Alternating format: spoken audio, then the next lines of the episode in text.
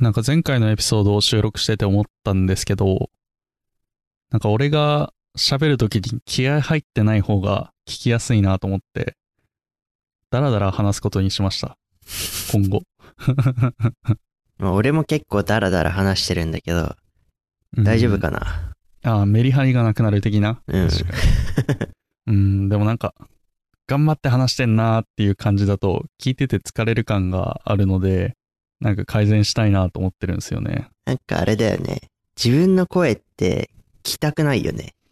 うんうんうんうん。すっげえ気持ち悪いし、この声聞きたい人いるんかなって毎回思うもね、なんか20回やっても慣れないん。うん。よね。うん、全然。はい。えー、エピソード19かな。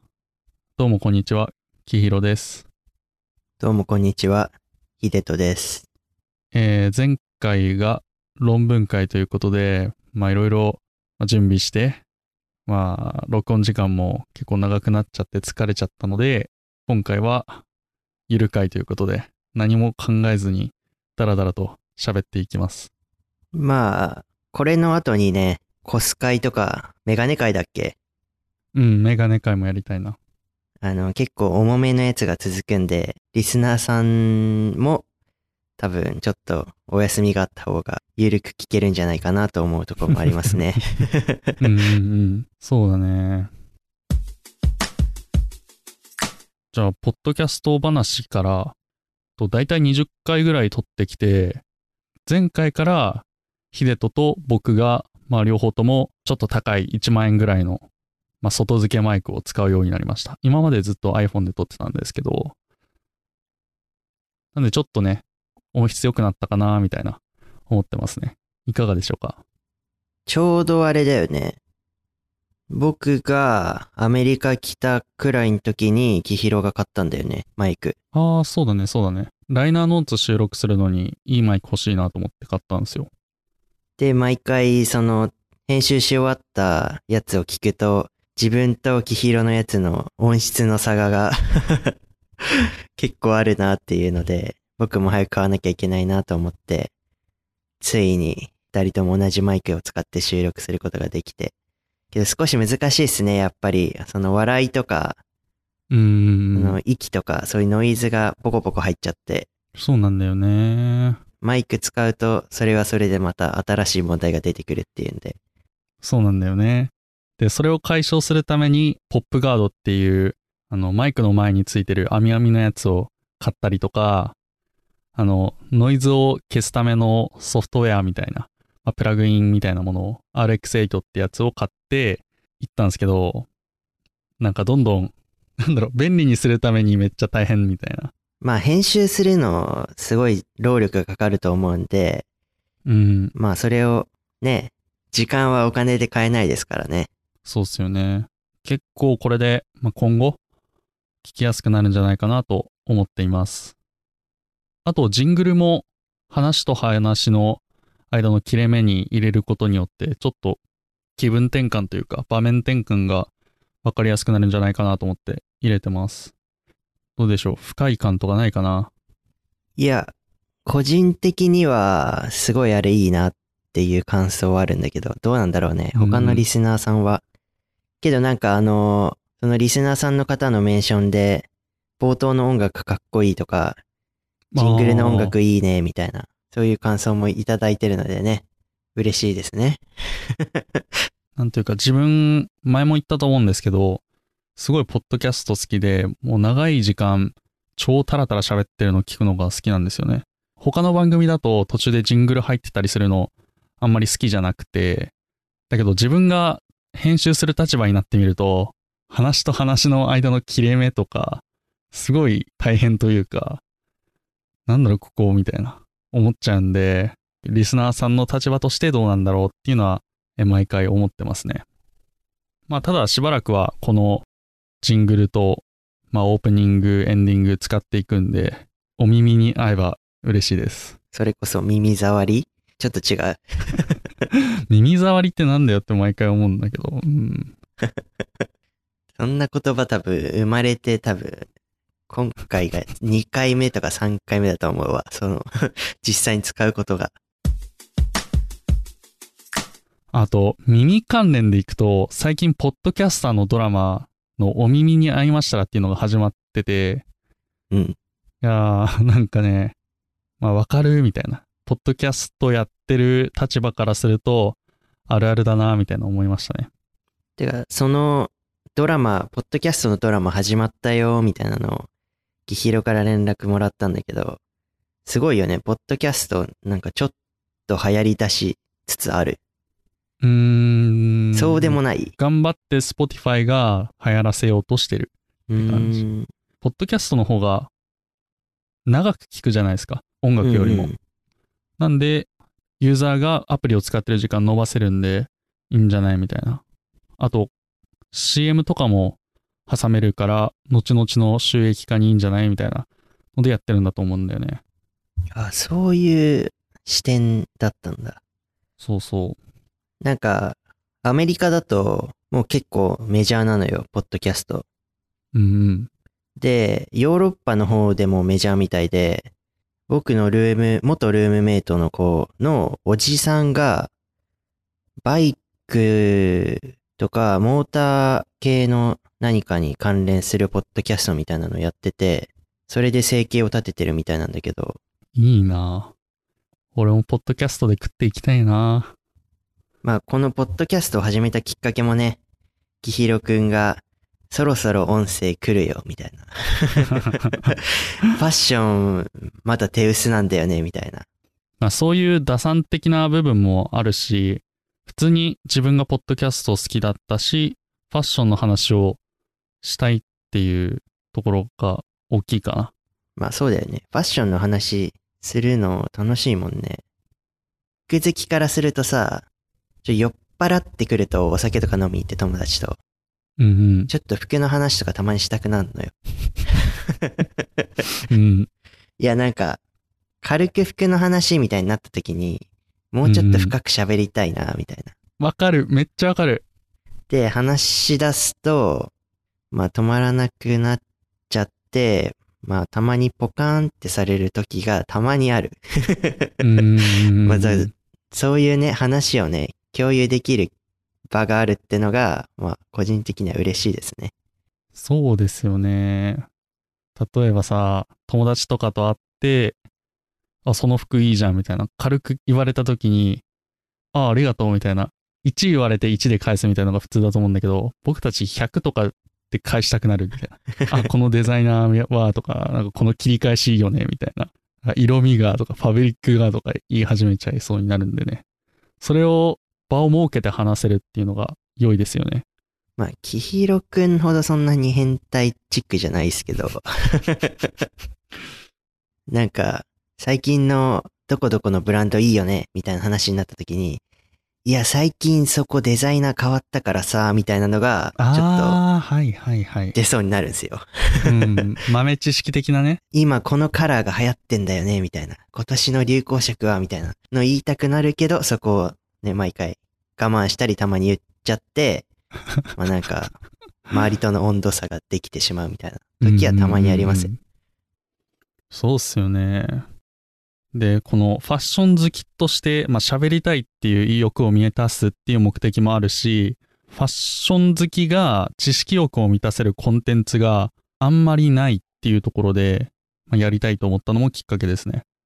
YouTube だとすごいカジュアルというか、なんかユニクロこれ買えばいいよみたいなおすすめアイテムみたいな取り上げたりしてて、まあそれはそれで需要ももちろんあるし、いろんな人に向けて、まあ、コンテンツを作るっていう上では大事なんだけど、本当に服が好きで、それこそもうちょっと高い洋服に挑戦してみたいなっていう人にとっては、ちょっと不十分なのかなっていうところで、こういうコンテンツあったらいいなっていうので作ってます。実際どうなんだろうね。どのくらいの年齢層の方が一番あれなのかな最適なのかなどうだろうね。なんか僕たち結構特殊というか服好きで入ったお金全部服に使うみたいな。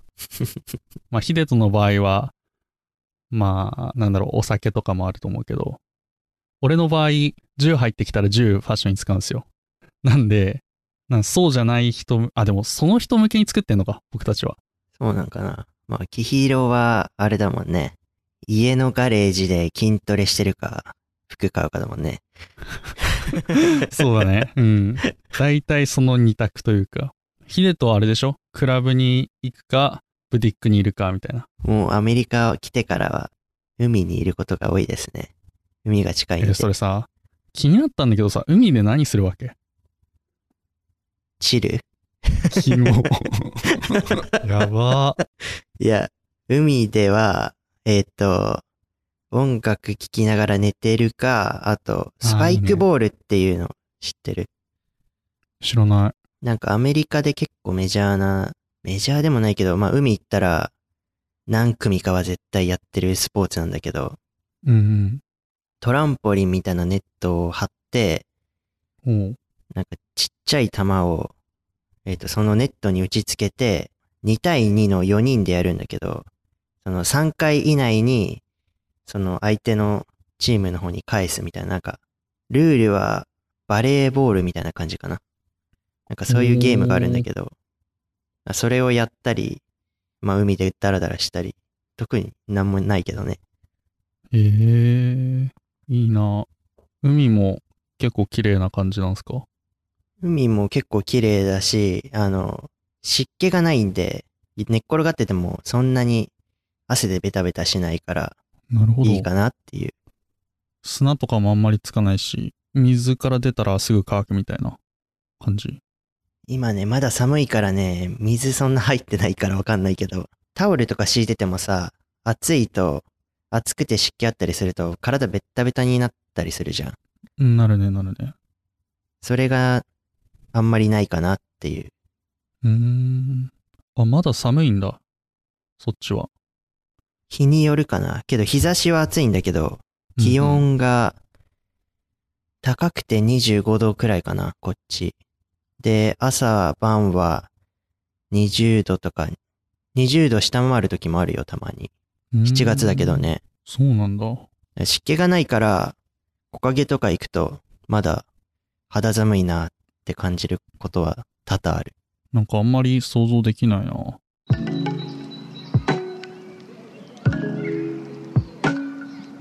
で、その気候の話になったから、次の話に行こうかなと思うんだけど、服を送ってもらったんですよ、僕。言ってたね、なんか。日本から。日本でよく着てたような服を、ほぼ持ってこなかったわけなんですよ。アメリカうに。ん。あの、寮で生活するってのがあって、こっちランドリー回して乾燥機かけなきゃいけないんで、まあクリーニングわざわざ出すのめんどくさいな、みたいなのがあって、まあき結構比較的安価な、まあ結構ガンガン回せるような、洗濯機回せるような服を何枚か持ってきてたんですけど、思ったより寒いっていうのと、なんかいまいち服選ぶの楽しくないな、みたいな日がなんとなくありまして、まあせっかくならこっちで買ってもいいけど、まあ、せっかくなら自分が好きな服何着か送ってもらおうかなっていうので、送ってもらいましたね。いいっすよね。なんかそのエピソード、僕すごい好きなんですよね。失って気づく大切さみたいな。なんか今日キモくない？大丈夫？キモくないでしょ。その、自分の手元にないから、その、うん。いや、結構服って選ぶのめんどくさいじゃないですか。あの、急いでる時とかさ、ああ、わかるわかる。ちょっとどうでもいい時とかね。うん。理想はですよ、理想はうん、常に自分がイケてるって思った服でいいたいじゃん、そういう組み合わせで。確かけどそれを選ぶのが億劫な時ってあるじゃん。大学行く時とかさ、どっか出かける時ってうんうんうん。たまにありますけね。うん。こっち、アメリカに持ってきてた服って本当に白の半袖 T とか黒の半袖 T とか、結構無地系のやつをめっちゃあって、そういうのだとさ、もう基本的に何と何を合わせてもさ、まあなんとなくそれっぽいのよ、全部。だから、なんかそういう選ぶ楽しさっていうのがうんない。なっていうのに気づいたっていうね。ということは結構派手めというか、個性の強いお洋服たちが渡米したって感じ？そうですね。例えばどんな感じなの？例えば、なんか今年ってイエロー系が流行りですみたいな。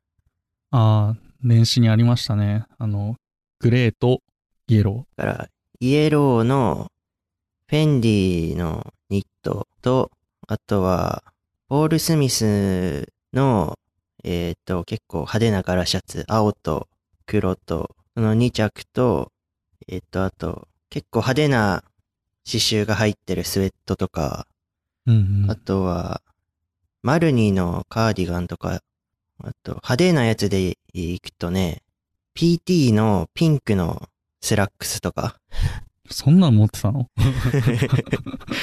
ウケんだけど。うん。あとは、バレンティノのくすみブルーのパンスラックスとか、ああ、あの綺麗なやつね。うん。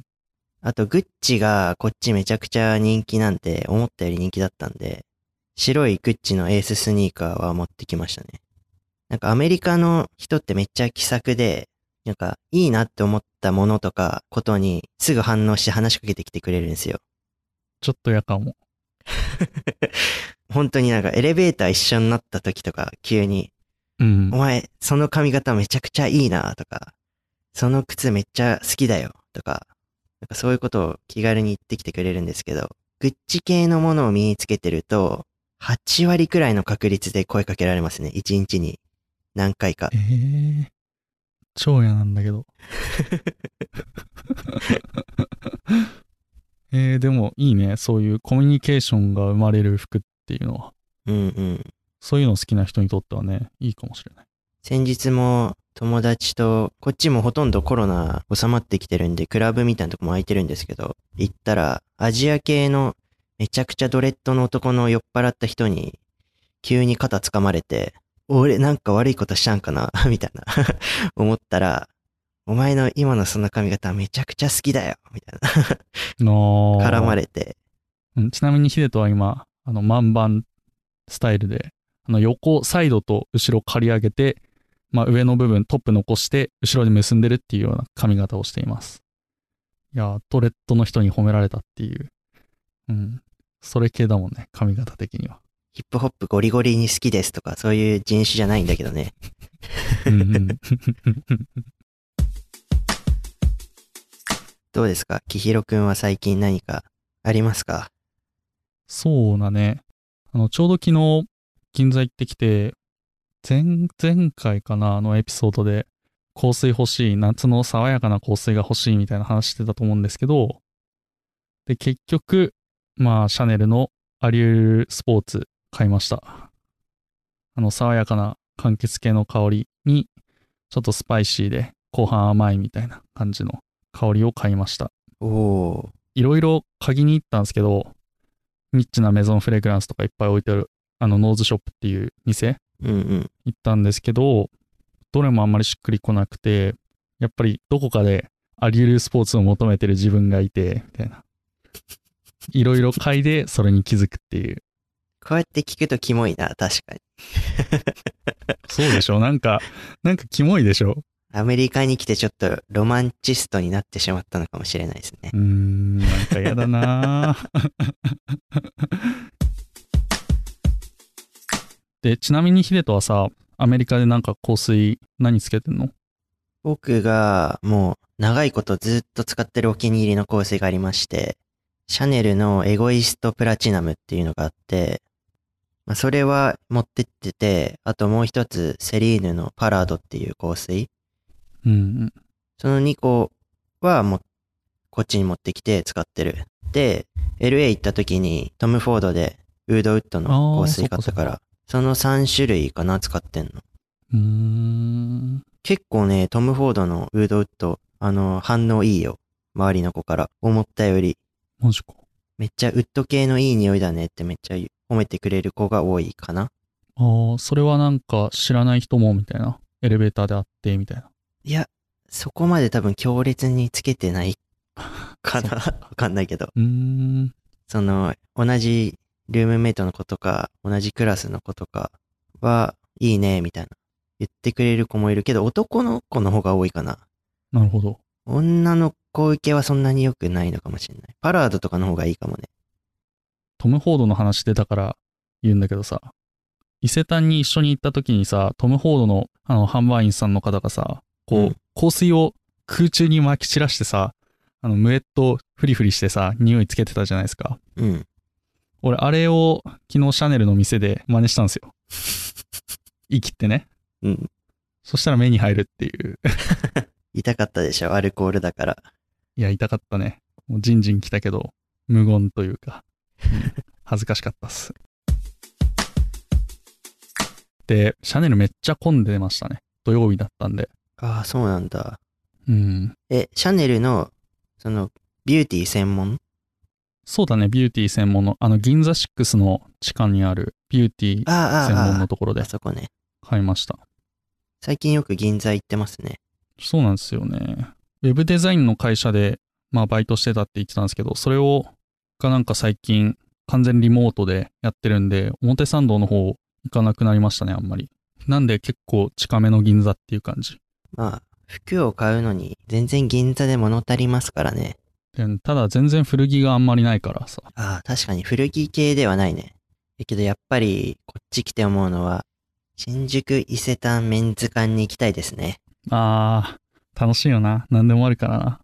よく行ってるファッションバリーっていう結構アメリカでも有数のファッションモールみたいなとこがあるんですけど、やっぱね、女性ものが多くて、男ものがあんまないんで、なるほど。そう、女性ものは3フロアくらいあるんだけど、男性は1フロアの半分だけとか、だからガ、チ。そうするとね、やっぱり見たい服がないんですよ、なかなか。そうだよね。かなり入荷数というか絞られてるよね。新しいコレクションでもね。えー、それは辛いっすね。伊勢丹メンズ館なんてビル丸ごとメンズだもんね。うんうん。なんかあれ、世界でもトップくらいなんじゃないかほな、確か。ミラノと新宿の伊勢丹どっちかだった気がする。そんな話を聞いたことがあります。なるほど。じゃあファッションバリーでも結構選択肢っていうか見れる服っていうの限られてるんだね。うんうん。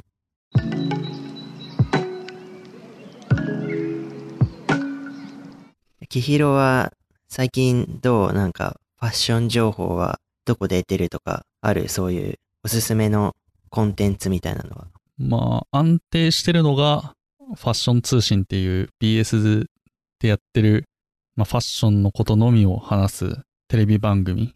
あとはニュースサイトかな。よくある WWD とかファッションプレスとかファッションスナップ .com あと Vogue とかかな。うんうんうん。で、その関連でいくと、まあ、WWD の、まあ、YouTube、ライブやってるんですけど、村上要さんっていう方が、まあ、編集長なんですけど、その方がライブ出てて、なんかすごい楽しい方なんで、ライブの雰囲気めっちゃいいみたいな。それ見てるの好きです。で、おすすめコンテンツにもつながるんですけど、あの、ファッションスナップ .com のポッドキャスト、ファッションスナップポッドキャストっていうのが、まあ、おすすめ。で、これ聞いてくれてる人は、まあ、ポッドキャスト聞いてくれてると思うんで、結構シームレスに移動できるんで、なんかぜひおすすめしたい。もしかしたらもう聞いてる人もいると思うんだけど、さっき言ったニュースサイトのファッションスナップ .com の、まあ、三山さんとかザマさんとかそういう取締役とか創始者の方がやってる番組でもう10年ぐらいやってんのかな。その人たちが、まファッションニュースとか購入したものとか、リスナーからの質問に答えていく番組ですね。聞いたことある？ヒデとは。あるよ、もちろん。てか毎回あれだよね、ワインをポコーンって開けて、そうそ今日のワインは、みたいな。う。うんうんうん。結構印象残ってんのは、チョコレートの話とかしてた回かな。なんか銀座6みたいな話をしてて、うんうん、なんか話が点々としてチョコレートの話みたいな。なんか結構全般的にいろんな知識が得られるチャンネルかなみたいな。お酒もそうだし、あの、あと腕時計、高級腕時計とかの話もすごいすんのよ。うんうんうん。で、なんかそういうのってさ、大人として、まあ必要な教養の一つでもあると思うんで、そういうのも気軽に勉強できるっていうので、まあ、ぜひお勧めしたいところですよね。そういう話ってなかなかどこでも聞けるようで聞けないというか、イケてるおじさんとお酒飲みに行かなきゃ多分そういう話ってなかなかないと思うから、うんうんうん。そういう意味ではアンテナの高い人たちの話を聞けるっていうのがいいんじゃないかなと思いますね。そうですよね。やっぱりファッションニュースサイトを運営してるだけあって、なんというか、知識が幅広くて、なんだろう、僕たちってただの消費者的な視点で、まあ、ああだこうだ言ってるじゃないですか。ただこの人たちは、すごいメディアとして対極感があるというか、ファッションビジネス的な視点でも一つ一つのニュースを見てるんで、めちゃめちゃ勉強になるんですよね。ただあんまりファッションの話は最近しないんですけどね。まあ、ファッションが少し物足りなくなったら、あの、東京ワドローブに来ていただけると、うんうんうん。ぜひぜひ。そんな感じかな。ワインいいな。赤ワイン飲みたいな。ワイン有名なんじゃないの？そっちは。いや、こっち有名なんだけどさ、やっぱり、自分くらいの年齢で赤ワイン好きだぜ、みたいな人いないのよ、あんまり。で、こっち物価も高いから、日本より。あんまりね、その外でガブガブお酒飲めるような環境じゃないから、うん。飲み放題とかももちろんないし、あ、ないんだ。ないない。多分、アメリカ人とか、めっちゃ強いから飲み放題やったら損なんじゃないかな。あー、なるほどね。そういうどうことか。なんだろうね。LA とか都会の方行くと、ビール一杯1000円くらいするからね、普通に。高っこの前、ちょっとしたレストランで LA のハンバーガーのセットとビール一杯で5000円弱くらいしたんじゃないですかね。やばくない？それ。でも日本だとあんまないよね。へえ。あ、でもあれじゃない？ボトル買ってさ、砂浜で音楽聴きながら飲めばいいんじゃないですか？いや、アメリカ外で飲むの違法なんで。ガチ？だけど、なんか、違法の国の方が多いんじゃないかな、世界。アジア圏は違うと思うけど、けどやっぱそのアメリカ人の方からしたら、クレイジーって言ってましたよ。日本はお酒飲めるって言ったら外で。そうなんだ。けどやっぱ国民性があるんじゃないかなっていう、アメリカで考えてみって言われました。そこら中で喧嘩してるよみんなって。そろそろ、今日はゆる会なんでね、最後の挨拶やって終わりにしますか。そうだね。なんかさっき、ファッションスナップ .com があんまりファッションの話してないって言ったけど、俺たちも今回に関しては全然ファッションの話してない。そうだね、本当に何の情報もなかったんじゃないかな。ね薄っぺらい情報だよね、もう。どうしようもないよ。俺が何の服を持ってきたか、みたいな。うんうんうん。そんくらいだね。そうだね。じゃあ終わりにしますか。はい。はい。このポッドキャストは Apple Podcast、Spotify など主要な音声配信プラットフォームで聞くことができます。また、フォローとレビューをいただければ活動のモチベーションになります。Apple Podcast と Spotify、Google Podcast ではエピソードのダウンロードやショーノートも見ることができるので、そちらからチェックお願いします。ポッドキャストの他にもブログでファッション情報を書いております。インスタグラム、ツイッターなどの SNS も活用しているのでフォローお願いいたします。また取り上げてほしい内容などがございましたら、ブログのコンタクトフォームやインスタ、ツイッターの DM からお待ちしております。お待ちしております。えー、そうですね。なんていうか最近 Apple Podcast のランキングが下がってきて単純に悲しい。相対的に増えてるんじゃない？チャンネルが。あ、そういうこと？なんかさ、思ったのがさ、ファッションカテゴリーにいるにもかかわらず全然ファッションの話しないポッドキャストが多いんだよね。マジでなんかとりあえずおしゃれっぽいからファッションカテゴリー入れとけみたいな。うんうん。そういう番組が多くてね、ちょっとね、負けてらんねえぜっていうのと、ちょっとその辺ちゃんとしようよみたいな思ったりしてます。確かにちょっと気になるね。純粋にファッションのことだけ取り上げてるチャンネルで言ったら、どんくらいなんだろう？みたいなうーんの。はちょっと気になるね、確かに。そう。しかもカテゴリーがね、ファッション美容だからね。ファッションと美容でひとまとまりにされてるんですよ。まあ人のせいにはできないですからね。まあね、僕たち頑張り、りましょう。うん。俺たちもちょっとね、メンズ美容とかも手出していけばいいんじゃないですか？そしたら。はい。じゃあそんな感じで今回以上になります。お聞きいただきありがとうございました。ありがとうございました。